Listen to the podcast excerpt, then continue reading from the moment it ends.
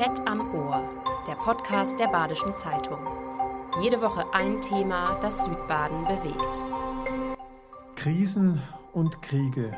Es gibt nicht viele Menschen, die diesen Themenkomplex so gründlich erforschen wie Jörn Leonhardt. Leonhardt ist Professor an der Universität Freiburg für neuere und neueste Geschichte Westeuropas. Doch Krisen und Kriege zerfurchen nicht nur die Geschichte, sie prägen unsere Gegenwart. Leonard Forschungsfeld könnte daher aktueller kaum sein. Spätestens seit seinem Standardwerk zum Ersten Weltkrieg gilt der Freiburger als einer der renommiertesten Historiker weltweit. Für seine Arbeit erhielt er zahlreiche Auszeichnungen. Nun folgt die Krönung mit dem Leibniz-Preis. Hallo Herr Leonhard, Hallo. Herzlichen Glückwunsch zum Leibniz-Preis. Wie verliefen die letzten Tage? Ähm, turbulent mit sehr vielen Anrufen und SMS und E-Mails, aber das ist, glaube ich, das, was man als positiven Stress bezeichnen würde. Ähm, ich bin immer noch ein bisschen sprachlos, aber freue mich natürlich sehr. Okay, ja, wir freuen uns mit Ihnen äh, und würden jetzt auch gleich ins Thema einsteigen. Sie befassen sich hauptberuflich mit Kriegen und Krisen. Was hat bei Ihnen das Interesse geweckt an diesem schweren Thema? Also ich komme als Historiker eigentlich aus dem sogenannten langen 19. Jahrhundert, das also mit der Französischen Revolution beginnt und ähm, 1914 endet. In dem Bereich habe ich meine Promotion und die Habilitation in Heidelberg verfasst. Und wenn man sich mit diesem 19. Jahrhundert beschäftigt, dann kann man um Revolutionen und Kriege nicht herumkommen. Ähm, diese Kriege waren ja gerade für Deutschland ganz entscheidend auf dem Weg zum Nationalstaat. Ähm, diese Kriege prägten aber eben auch Imperien. Ähm, sie haben also große Bedeutung für die europäische und für die Globalgeschichte. Und ähm, auf diesem Weg bin ich sozusagen auf dieses Thema Krise und Krieg ähm, gestoßen. Und dann hat mich irgendwann der CH Becker Verlag gefragt, ob ich aus diesem Hintergrund heraus mir vorstellen könnte, eine Geschichte des Ersten Weltkriegs zu schreiben. Mhm. Viele, die über den Ersten Weltkrieg geschrieben haben, haben dann eher vom 20. Jahrhundert zurückgeblickt und ich habe eigentlich eher aus dem 19. Jahrhundert den Ersten Weltkrieg auch als eine Art von Erbschaft mhm. dieses Jahrhunderts begriffen. Und ich glaube, diese beiden Faktoren zusammen erklären dann, warum das für mich so ein wichtiges Thema wurde. Mhm. Nun äh, haben Sie als Student erlebten Sie damals den Zusammenbruch der Sowjetunion. Damals war ein Buch sehr populär, das verkündete das Ende der Geschichte. Verkürzt äh, ausgedrückt behauptete der Autor, ein amerikanischer Politologe, ab jetzt wird alles gut. Also von wegen Kriege und Krisen. Waren Sie als Student empfänglich für diese heile Welt-Prognose? Also ich habe damals in Heidelberg und dann in Oxford studiert und ähm, das war Ende der 80er, Anfang der 90er Jahre für einen Historiker eine extrem spannende Zeit. Also das war die Diskussion, Sie haben es gesagt, Ende der Geschichte. Aber es war zugleich natürlich ein ganz neues Interesse an deutscher Geschichte. Das habe ich damals in Oxford sehr intensiv gespürt. Und in Oxford hat man relativ bald ähm, dieses Ende der Geschichte doch mit vielen Fragezeichen versehen. Ähm, ich habe ja über die Geschichte des Liberalismus gearbeitet in der Promotion und zur Geschichte des Liberalismus gehört eigentlich immer diese Spannung zwischen Triumph und dem Gefühl, dass der Liberalismus zu Ende ist. Und als Historiker ist es eigentlich ein fremder Gedanke zu glauben, die Geschichte sei zu Ende. Sie waren arbeitslos. Ja, das ist das ähm, praktische Problem, aber dahinter steht ja die Vorstellung, dass ähm, man sozusagen in ein Hochtal einer entwicklungslosen mhm. Epoche kommt und daran glaube ich als Historiker mhm. nicht. Ich habe das sicherlich als Student nicht so intensiv reflektiert, wie ich das heute vielleicht mit mehr Erfahrung machen würde. Aber gegenüber diesem Großversprechen, das ist jetzt der Sieg mhm. des Liberalismus und Kapitalismus und diesem Schwarz und Weiß, ähm, der eine siegt und das andere Lager hat verloren, ähm, da finde ich, hat sich früh Skepsis geregt mhm. und die 90er Jahre haben dann ja auch sehr bald gezeigt, mhm. dass diese Hoffnungen ähm, verfrüht gewesen sind. Mhm. Trotzdem war man sich äh, weithin einig, äh, auch in ihrer Zunft, dass es äh, konventionelle Kriege, zumindest in Europa, der Vergangenheit angehören. Inwiefern hat Sie der russische Angriffskrieg auf die Ukraine überrascht? Der hat mich überrascht, weil ich, glaube ich, noch zehn Tage vor Beginn dieses Krieges in einem Interview überzeugt davon war, dass Putin ähm, mit einem großen Bedrohungsszenario eine politische Lösung will. Und ich habe auch kein Problem damit zu sagen, dass ich mich da wie viele andere dann auch völlig geirrt habe, weil wir vielleicht insgesamt eine Dimension verlernt haben, richtig einzuschätzen. Und das ist die, man könnte sagen, subjektive, emotionale ähm, Dimension. Wir haben darauf gesetzt, dass man ähm, die Welt pazifizieren kann, vielleicht so, wie das in Europa nach 1945 sehr eindrücklich gelungen ist. Und wir haben geglaubt, aus einer sehr europäischen Perspektive, vielleicht auch aus einer sehr deutschen Perspektive, dass man das in Osteuropa, in Nordafrika, im Nahen Osten ähnlich weiterentwickeln kann. Ähm, und dazu kommt das, was Sie sagen, dass man gerade aus deutscher Perspektive glaubte, die Zukunft gehört einer rationalen Weltordnung nach Regeln, gehört Handelsverflechtung und wo Handel gedeiht, wird irgendwann vielleicht auch die Demokratie Fuß fassen. Das war ja auch die Idee, mhm. wie wir mit China umgehen. Und all das ist eben zerstört worden durch diesen Angriffskrieg, der ja ein Atavismus in vieler Hinsicht ist. Es geht um Bevölkerung und Territorium.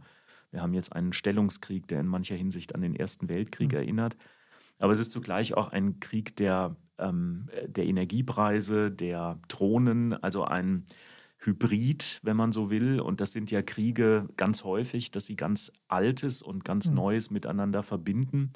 Aber die Dimension, in der das geschieht, die hätte ich mir ähm, in dieser Form eigentlich nicht vorstellen können. Denn Putin ähm, bombt in gewisser Weise ja seine eigene Gesellschaft ähm, Jahrzehnte zurück. Was, und das ist natürlich gemessen an den ähm, großen Versuchen ähm, der Kooperation, ähm, der Förderung der Zivilgesellschaft in Russland eine einzige Katastrophengeschichte. Und das hätte ich mir in dieser Form nicht vorstellen können. Hm. Ihr aktuelles Buch ist im Oktober im Big Verlag erschienen, heißt Über Kriege und wie man sie beendet. Der Titel klingt ein bisschen wie ein Ratgeber. Verstehen Sie das Buch auch so? Nicht ein Ratgeber im Sinne, dass die Geschichte eine Art von Blaupause wäre, mit der Politiker jetzt ganz genau wissen, ähm, wie sie die Krisen lösen. Das wäre hypertroph und man soll sich als Wissenschaftler ernst nehmen, aber man soll den eigenen Einfluss wirklich auch nicht überschätzen.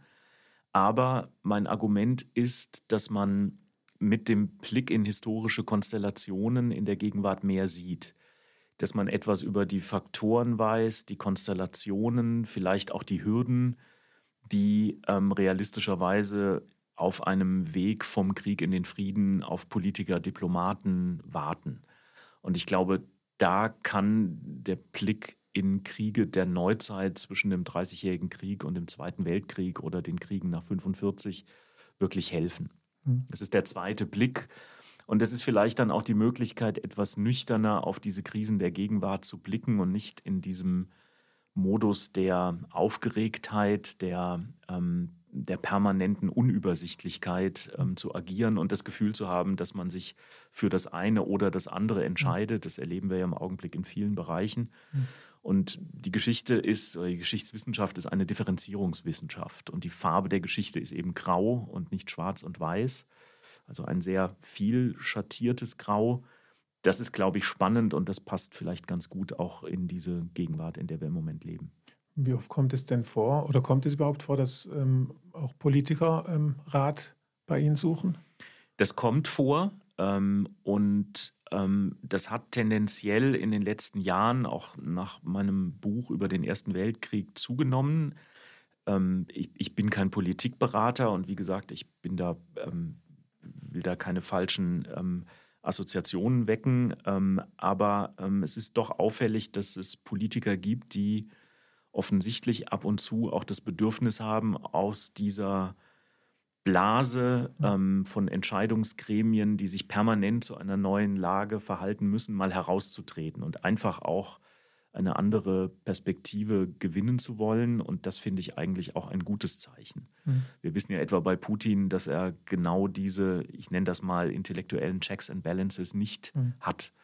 Und das finde ich ein gutes Zeichen, dass das ähm, in diesem Land ähm, anders ist. Zumindest wäre das meine Einschätzung. Dafür gibt es deutliche Zeichen. Mhm. Nun äh, sind wir nicht mehr nur eine Nation von 80 Millionen Bundestrainern. Es scheint, es gibt mittlerweile fast genauso viele Militärexperten im Land. Äh, gibt es Vorurteile über das Wesen von Kriegen, die Sie nicht mehr hören können oder vielleicht sogar auf die Palme bringen? Ja, also zunächst ähm, äh, war ich nicht darüber verwundert, dass zu Beginn des Ukraine-Krieges dann ganz viele selbsternannte Experten sich ganz sicher waren, dass die Ukraine keine 72 Stunden überlebt. Und ähm, das ist anders gekommen und das erinnert natürlich an Karl von Clausewitz, den berühmten preußischen Militärtheoretiker, der am Anfang des 19. Jahrhunderts eine Prämisse ähm, formuliert hat, die ich bis heute sehr eindrücklich finde, nämlich dass jeder Krieg, wenn er einmal ausgebrochen ist, sich von dem geplanten, prophezeiten Krieg fundamental unterscheidet. Ähm, und das haben wir in diesem russischen Angriffskrieg auf die Ukraine doch sehr deutlich gesehen. Auch der Erste Weltkrieg beginnt ja mit dem Versprechen, die Soldaten sind in drei Monaten wieder da. Der Vietnamkrieg beginnt mit dieser Hoffnung, ähm, der Zweite Weltkrieg 1939 und dann 1941 Japan gegen die USA beginnt mit diesem Versprechen des kurzen Krieges. Und immer erleben wir eigentlich, dass ähm, ein ausgebrochener Krieg so viel Eigendynamik und Kontingenz entwickelt, dass das nicht passt. Und dass dann sehr viele der Sicherheiten, mit denen sogenannte Experten ihre Wahrheiten verkünden oder ihre Prognosen, ähm, sehr schnell desillusioniert werden. Und genau in diesem Prozess sind wir ja. ja. Mhm. Wir haben ja zum Schluss nochmal gesagt, jetzt kommt die ukrainische Offensive und dann mhm. äh, sieht es alles ganz anders aus. Und wenn, der, äh, wenn die russische Hoffnung auf ein schnelles Ende desillusioniert wurde, dann eben auch ähm, die westliche Hoffnung, dass die Ukraine mit einer Offensive diesen Krieg entscheiden kann. Ähm, also diese, äh, dieses relative ähm, Unverständnis gegenüber der Eigenlogik eines Krieges. Das ist das, was ich als ein Historiker, der sich mit Kriegen beschäftigt hat, ähm, hier hervorheben würde. Mhm. Jeder Krieg endet anders. Das äh, ist nicht von Clausewitz, das ist eine These aus Ihrem Buch. Ähm, aber Sie sagen auch, es gibt eben diese wiederkehrenden Muster. Inwiefern lassen sich daraus Prognosen für den Ausgang eines Krieges ableiten? Also Prognosen nicht im Sinne von ähm, Zeitverläufen. Aber man kann im Blick auf historische Beispiele schon von vielleicht Wahrscheinlichkeiten oder Plausibilitäten sprechen. Ein Krieg, der nicht mit einer relativ frühen Entscheidungsschlacht endet. Ein Beispiel dafür wäre der Deutsch-Französische Krieg 1870-71, wo die Schlacht von Sedan den Krieg in vieler Hinsicht militärisch entscheidet. Ein Krieg, der das Szenario nicht kennt, der also länger dauert, wie jetzt der Ukraine-Krieg, der häuft sozusagen ganz viele ähm, Komplexitäten und Erbschaften an. Also nehmen Sie die Frage der wirtschaftlichen Sanktionen, nehmen Sie die Frage der internationalen Verquickung, also die Rolle Chinas, Indiens, Brasiliens in einem solchen Konflikt. Ein Krieg, der länger dauert, sagen wir mal deutlich mehr als ein Jahr, häuft Opfer an, die die Regime unter enormen Druck setzen. Ein, ein Krieg, der sehr viele Opfer kostet, wird ein ähm, Regime unter den Druck setzen, politisch etwas aus diesem Krieg mitzunehmen, um diese Opfer zu rechtfertigen. Und wenn das nicht gelingt, kann sich eine Niederlage dann eben auch mit einer Revolution verbinden. Und solche Konstellationen über die lernen wir, glaube ich, sehr viel in der Geschichte. Und in diesem Sinne würde ich eben auch mein Buch verstehen, dass wir mehr darüber wissen, mit welchen Szenarien könnten wir rechnen müssen. Ähm, und hilft uns das vielleicht etwas bei der Einschätzung von Handlungsoptionen und Handlungsmöglichkeiten. Das Buch ist ausdrücklich keine Handlungsanweisung an Diplomaten. Und es äh, könnte genauso gut heißen über Kriege und wie sie enden. Aber sie haben natürlich in der Endphase von Kriegen Politiker und Diplomaten, die ausloten müssen, was sind die Handlungsmöglichkeiten. Und darüber ähm, habe ich ja in dem Buch auch relativ viel geschrieben. Aber man nimmt da doch auch immer eben diese, diese Rationalität oder äh, man setzt voraus, die denken logisch und ähm, das ist halt nicht immer gegeben. Oder? Das ist eine der Punkte, die mir in dem Buch sehr wichtig war. Ähm, also die die Konkurrenz oder die Spannung zwischen einer unterstellten Handlungslogik, mhm. also etwa die Unterstellung, dass Putin doch am Ende mhm. das wirtschaftliche Wohlergehen seines Landes äh, wollte. Und dann haben wir gesehen, dass Putin in vieler Hinsicht ein Hobbyhistoriker mit entsetzlichen Folgen ist, dass er mit emotionalisierten Geschichtsbildern arbeitet, also eigentlich mit Dingen, die wir rational nicht einfangen können. Und als Historiker würde ich sagen, ähm, diese emotionalisierten Haltungen, die sind von enormer Bedeutung. Nehmen Sie äh, das Deutsche Reich vor Beginn des Ersten Weltkriegs. Wir würden heute sagen, es gibt keine objektive Einkreisung Deutschlands, aber die subjektive Wahrnehmung vieler Angehöriger der politischen und militärischen Elite in Deutschland ist genau das. Und natürlich kann aus einer subjektiven Wahrnehmung eine eigene Handlung oder eine Handlungsrealität werden. Und das ist ein Faktor, der, glaube ich, ähm, in der Geschichte eine große Rolle spielt und die man Politikern und Diplomaten klar machen muss. Es geht nicht allein um Rationalität, sondern es geht bei Krieg und Frieden immer auch um Emotionalität, um die Geste, um die Frage der Inszenierung, der Kommunikation. Es sind am Ende eben Menschen, ja, bei denen es auch darum geht, ähm, wie belastbar sind sie, mhm. ähm, wie viel Informationen können sie verarbeiten. Und das geht eben nicht in einer hundertprozentigen rationalen Handlungslogik auf. Und das ist ein ganz wichtiger Faktor, ähm, den, den ich mit dem Buch auch vermitteln wollte. Welchen Ausgang, welches Szenario halten Sie gegenwärtig für am wahrscheinlichsten im Ukraine-Krieg? Also Historiker sind keine Cassandras, aber ähm, ich glaube, man kann nochmal im Blick auf die Geschichte ja so vier Modelle ähm, äh, differenzieren. Das eine ist der Sieg einer Seite. Das halte ich für ähm, im Augenblick äh, unwahrscheinlich, außer wenn der Westen ähm, in den nächsten Monaten die Ukraine so fallen lässt. Mhm äh, oder es nach der amerikanischen Präsidentschaftswahl nochmal eine andere Konstellation gibt, dann ist auch ein russischer Sieg auf jeden Fall noch möglich mit katastrophalen Wirkungen. Ähm, die zweite Option wäre ein militärisches Patt. Dafür spricht im Augenblick relativ viel. Und das Patt ist dann häufig mit einer Art von gegenseitiger Ermattung und Erschöpfung verbunden. Und daraus kann im positivsten Fall irgendwann ein Fenster der Diplomatie werden, wenn beide Seiten von der Fortsetzung militärischer Kämpfe auf dem Schlachtfeld weniger zu erwarten haben als von einer politischen Lösung. Aber dieser in dicken Anführungszeichen reife Moment, der ist, glaube ich, im Ukraine-Krieg noch nicht erreicht. Die dritte Option ist der Einsatz von Vermittlern. Das hat immer wieder in Konflikten eine große Rolle gespielt. Und wir sehen es ja ein bisschen am, im Nahen Osten, dass die Vereinigten Staaten gegenüber Israel und Katar und Saudi-Arabien gegenüber den Palästinensern eine solche Rolle spielen können bei allen Problemen. Glaubwürdige Vermittler mit einem, man könnte sagen, robusten Mandat sind aber in der Ukraine im Augenblick nicht erkennbar. Und das ist sicher auch ein Problem für den Ausgang. Und dann bleibt das vierte Szenario, dass dieser Krieg irgendwann übergeht in einen eingefrorenen Konflikt, der aber unterhalb eines formalen Friedens permanent wieder ausbrechen kann. Also eine Art von blutender Grenze über viele Jahre hinweg. Denken Sie an Korea, ähm, wo der Waffenstillstand ähm, über 100.000 Mal gebrochen wurde. Und ein solches Szenario halte ich nicht für völlig abwegig. Hm. Sie haben Szenario Nummer eins, äh, haben Sie gesagt, ein Sieg Russlands hätte katastrophale Folgen. Ähm, welche Folgen wären das?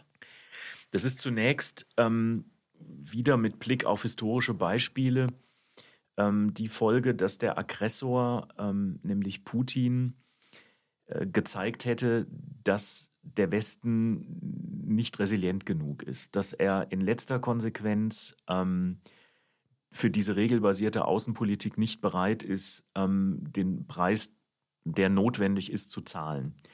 Ähm, das geht aber weit darüber hinaus, denn wir haben ja heute eine globale Verflechtung von ganz vielen Konflikten. Ähm, wenn diese regelbasierte internationale Ordnung in der Ukraine scheitert, ähm, wenn ein souveräner und territorial integrierter Staat ähm, vernichtet wird, denn Putin würde ja nicht bei der Krim und der Ostukraine stehen bleiben, dann hat das natürlich Auswirkungen. China wird beobachten, ähm, wie es sich in der Taiwan-Frage verhält.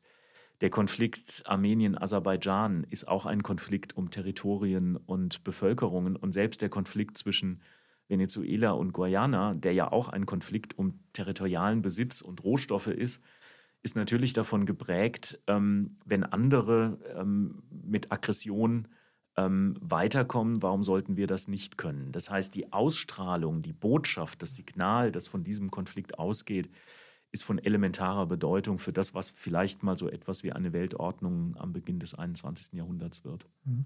Sie waren in Ihrem Buch auch vor der Gefahr eines faulen Friedens. Können Sie da mal Beispiele aus der Geschichte nennen? Also ein Beispiel, das mir natürlich als deutscher Historiker besonders vor Augen ist, das ist die ähm, Politik der ähm, Alliierten ähm, gegenüber Hitler in den 30er Jahren. Ähm, und ich will klar sagen, ähm, es ist völlig verständlich gewesen, dass diese Politiker in Paris und in London, die den Ersten Weltkrieg als junge Männer mitgemacht haben, alles tun wollten, um eine Wiederholung eines solchen entsetzlichen Weltkrieges zu verhindern. Und es ist auch legitim. Es muss sein, dass Diplomaten versuchen herauszubekommen, welche Konzessionsbereitschaft gibt es. Aber was diesen Alliierten gegenüber Hitler gefehlt hat, war eine klare Entscheidung, ein klares Szenario, was passiert, wenn der Aggressor sich auf diese Konzessionen nicht einlässt. Und diesen Plan haben die ähm, Briten und Franzosen lange Zeit eben nicht gehabt. Und das war ein fatales Signal für Hitler, der eben nicht bei ähm, dem sogenannten Anschluss Österreichs oder der Liquidation, der sogenannten Liquidation äh, der Tschechoslowakei stehen geblieben ist, sondern der in diesen Konzessionen die Bereitschaft sah, ähm, dass man ihm auch noch mehr gestattet.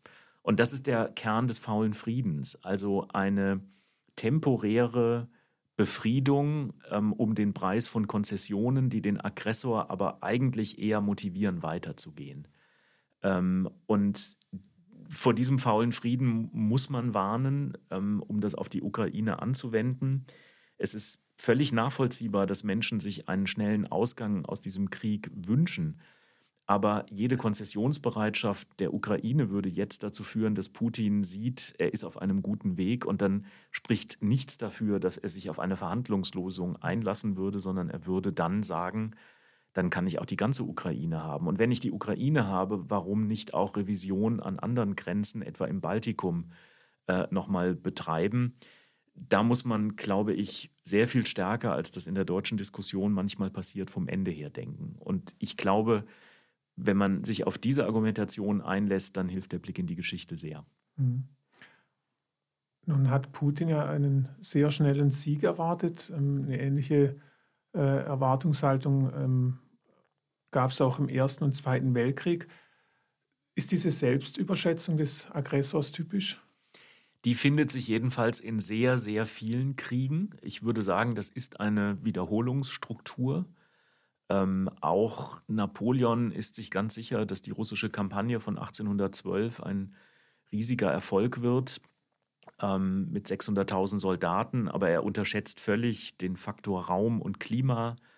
Ähm, und dann gilt für die Beispiele, die Sie ansprechen, also für den Ersten, für den Zweiten Weltkrieg, aber auch etwa für den Vietnamkrieg oder noch mhm. den Afghanistankrieg der Sowjets, dass militärische Eliten, Kommandeure am Beginn von Konflikten eigentlich fast immer der Politik versprechen, dass sie über die perfekte Strategie, Taktik, über die besten Waffentechnologien verfügen, um in kurzer Zeit ähm, eine Entscheidung herbeizuführen und dann das Heft des Handelns den Politikern wieder zurückzugeben.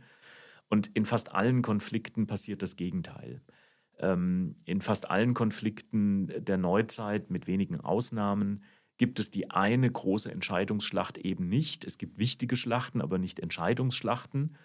Und dann haben wir eher das Szenario von langen Abnutzungskriegen, in denen es einen Kampf um die Resilienz und die Ressourcen gibt. Und zu den Ressourcen zählen dann eben nicht nur Panzer und Granaten, sondern natürlich auch öffentliche Meinung, Bilder, der Umgang mit Medien, die Frage von einer gewissen Deutungshoheit. Und ähm, ich glaube, etwas davon haben wir jetzt in der Ukraine fast paradigmatisch nochmal zu sehen bekommen. Haben denn Diktaturen so eine Art ähm, Startvorteil in Kriegen im Vergleich zu Demokratien?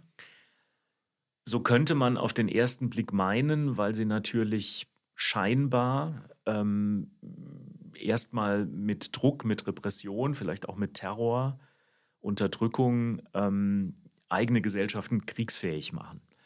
Und natürlich gibt es sehr viele Beispiele in der Geschichte, wo ähm, autoritäre Regime, repressive Regime ähm, die scheinbare Schwäche von Demokratien eingepreist haben. Also die Nordvietnamesen blicken auf ähm, die pazifistische Bewegung in ähm, den Vereinigten Staaten und preisen das als eine Art von Waffe, eine Ressource in gewisser Weise ein. Aber daraus zu schließen, dass Demokratien in Kriegen nicht bestehen können, das halte ich eben für einen Fehler. Und da ist mein Beispiel eben auch der Erste Weltkrieg, wo man sehr gut erkennen kann, dass bei allen Opfern die demokratisch verfassten oder jedenfalls demokratischer verfassten ähm, Staaten, also die Französische Republik, ähm, Großbritannien und auch die Vereinigten Staaten, in diesem Krieg besser sind, die eigene Glaubwürdigkeit zu bewahren. Ähm, sie können zum Beispiel sehr viel überzeugender, als das dann im Osmanischen Reich, in Russland, in Deutschland oder in der Habsburger Monarchie passiert, die Frage der fairen Verteilung der Lasten besser kommunizieren. Und es ist eben kein Zufall, dass es dann im Ersten Weltkrieg in diesen autokratischen Militärmonarchien irgendwann auch die Legitimationsfrage gibt, also die Verbindung von Krieg und Revolution mhm. ab 1917, 18. Und in dieser Konstellation, glaube ich, haben Demokratien dann einen deutlichen Vorteil, mhm. nämlich Längere den Vorteil Atem. der längere Atem durch die Glaubwürdigkeit. Ähm, sehr viele deutsche Soldaten ähm, haben irgendwann die, die, die, ähm, den Glauben an diese Monarchie ähm, verloren. Und als es dann eben im Ersten Weltkrieg zu Reformen kommt, kommen sie zu spät und wirken nur noch wie sozusagen nachgeschobene Konzessionen. Das ist, glaube ich, ein Unterschied. Und es gibt einen zweiten Unterschied, und den finde ich fundamental wichtig. Demokratien sind sehr viel besser darin, den Primat der Politik zu bewahren. Also nicht das zuzulassen, was in, in, im Ersten Weltkrieg in Deutschland passiert, nämlich eine faktische Militärdiktatur durch die dritte oberste Heeresleitung, wo es dann eben nicht Politiker sind, sondern Militärs, die den entscheidenden, ähm, äh, die Entscheidungen fällen. Und wir haben ja in der Prigoschin-Episode in Russland gesehen, ähm, wie fragil plötzlich ähm, dieses politische System wirkt.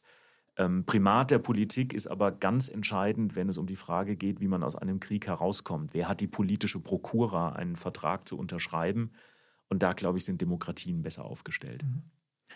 Sie haben jetzt vor fast zehn Jahren ein Standardwerk über den Ersten Weltkrieg geschrieben, Die Büchse der Pandora. Warum haben Sie sich für diesen Titel entschieden damals?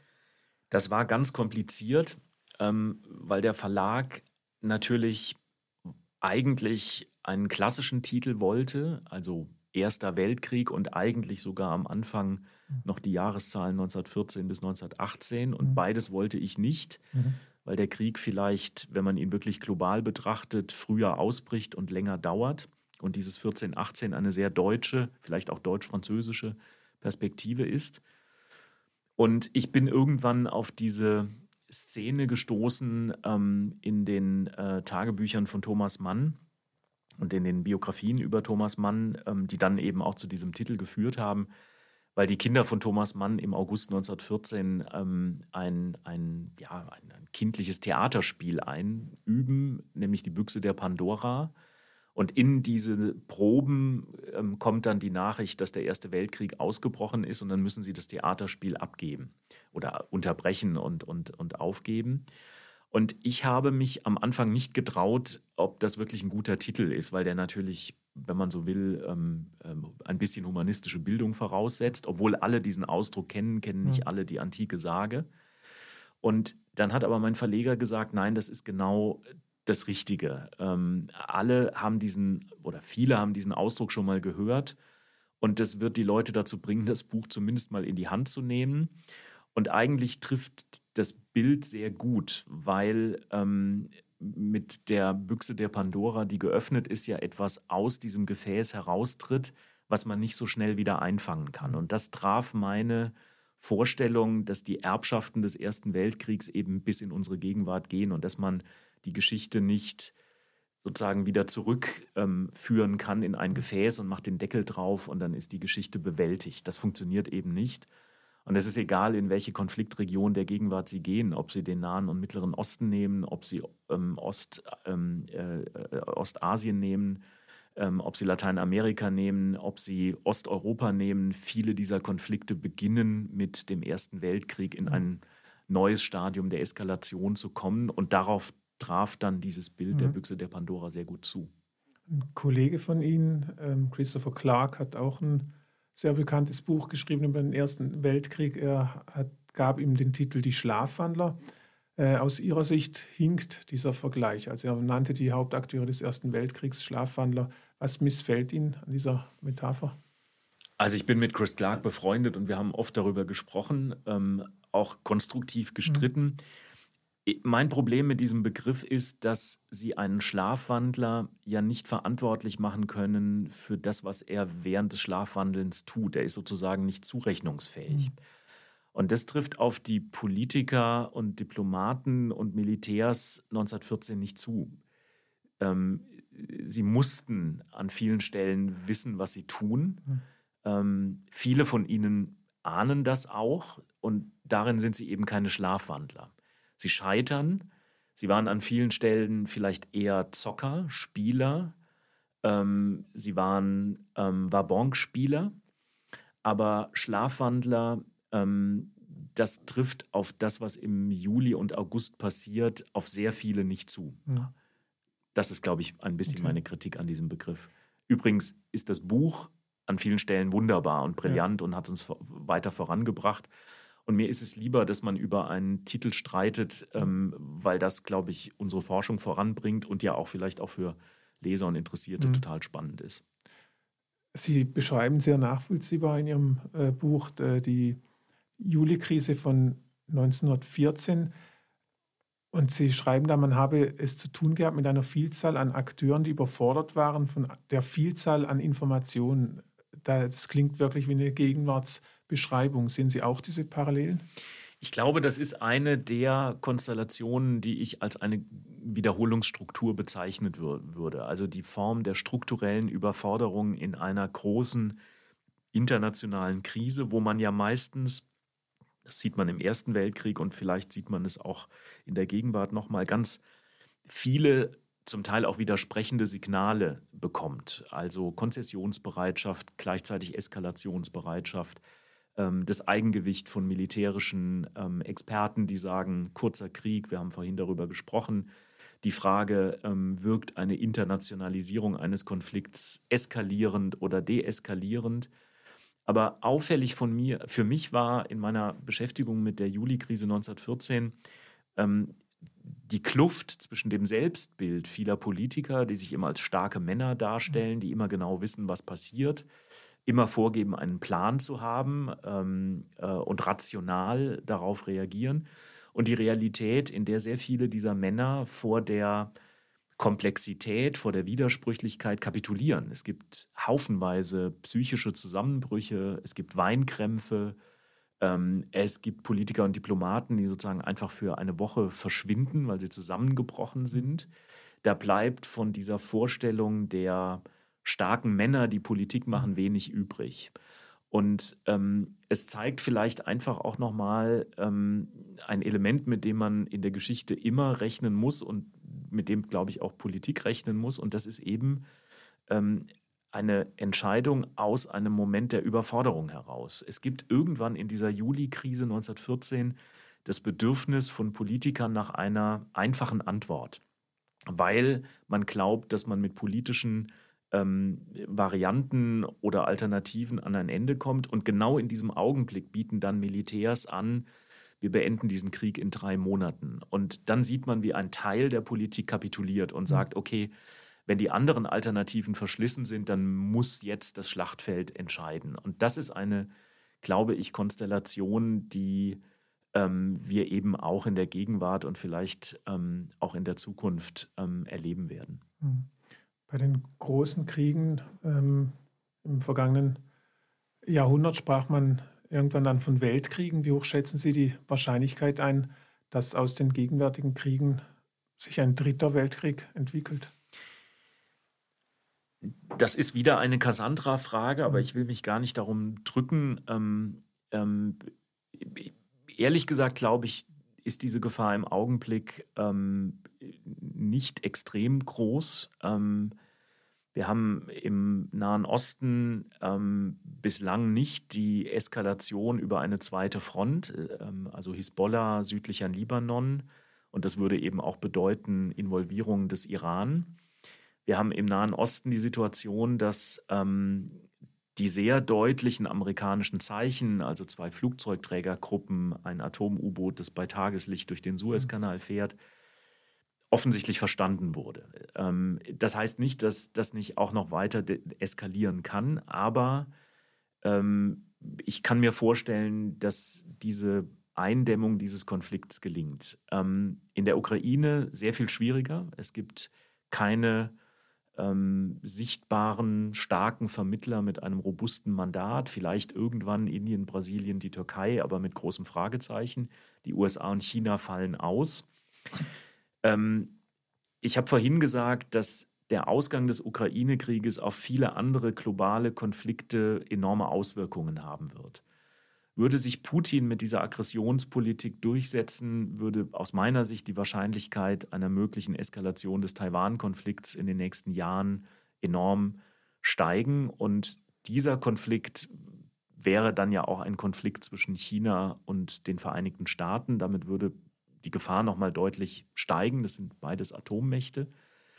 Ähm, trotzdem gebe ich die Hoffnung nicht aus, auf, dass aus ähm, solchen großen internationalen Konflikten natürlich auch neue Lernprozesse entstehen. Also die Frage, was kann man den eigenen Gesellschaften eigentlich zumuten? Was gewinnt Russland, was gewinnt China eigentlich von diesen Konflikten? Oder gibt es irgendwann vielleicht auch innenpolitische, innergesellschaftliche ähm, Krisen, die den außenpolitischen Handlungsspielraum reduzieren? Und wir sollten vielleicht auch als Europäer nicht vergessen, dass aus der Erfahrung von zwei Weltkriegen ja dann ein lange Zeit sehr erfolgreiches Projekt entstanden ist, historisch einmalig erfolgreich, nämlich die europäische Integration. Europa ist ja über Jahrhunderte ein Kriegsraum gewesen, nehmen Sie das deutsch-französische Verhältnis. Und vielleicht sollten wir in aller Düsterkeit dieser Tage nicht vergessen, Kriege enden irgendwann. Und dann gibt es eben auch Handlungsmöglichkeiten für Friedensgestaltung. Das fällt uns im Augenblick schwer, aber das ist Menschen auch 1917 oder 1944 schwer gefallen. Die Geschichte hilft vielleicht auch über solche Phasen nicht hinwegzusehen, aber doch den Glauben daran zu bewahren, dass Kriege irgendwann enden und dass man Frieden gestalten kann. Das gehört schon auch dazu. Okay weil Sie jetzt so hoffnungsvoll sprechen, ich wollte gerade noch äh, den Namen Trump äh, erwähnen, aber dann, dann, überspringen wir das. Das gibt nicht so richtig große ja. Hoffnung, aber äh, lassen Sie mich auch daraus nochmal eine ja. Wolte schlagen. Ähm, Europa, die Europäer müssen sich irgendwann fragen, ähm, wie sie auch agieren ohne amerikanische mhm. Hilfe, wie wir sie jetzt über viele Jahrzehnte gewohnt waren.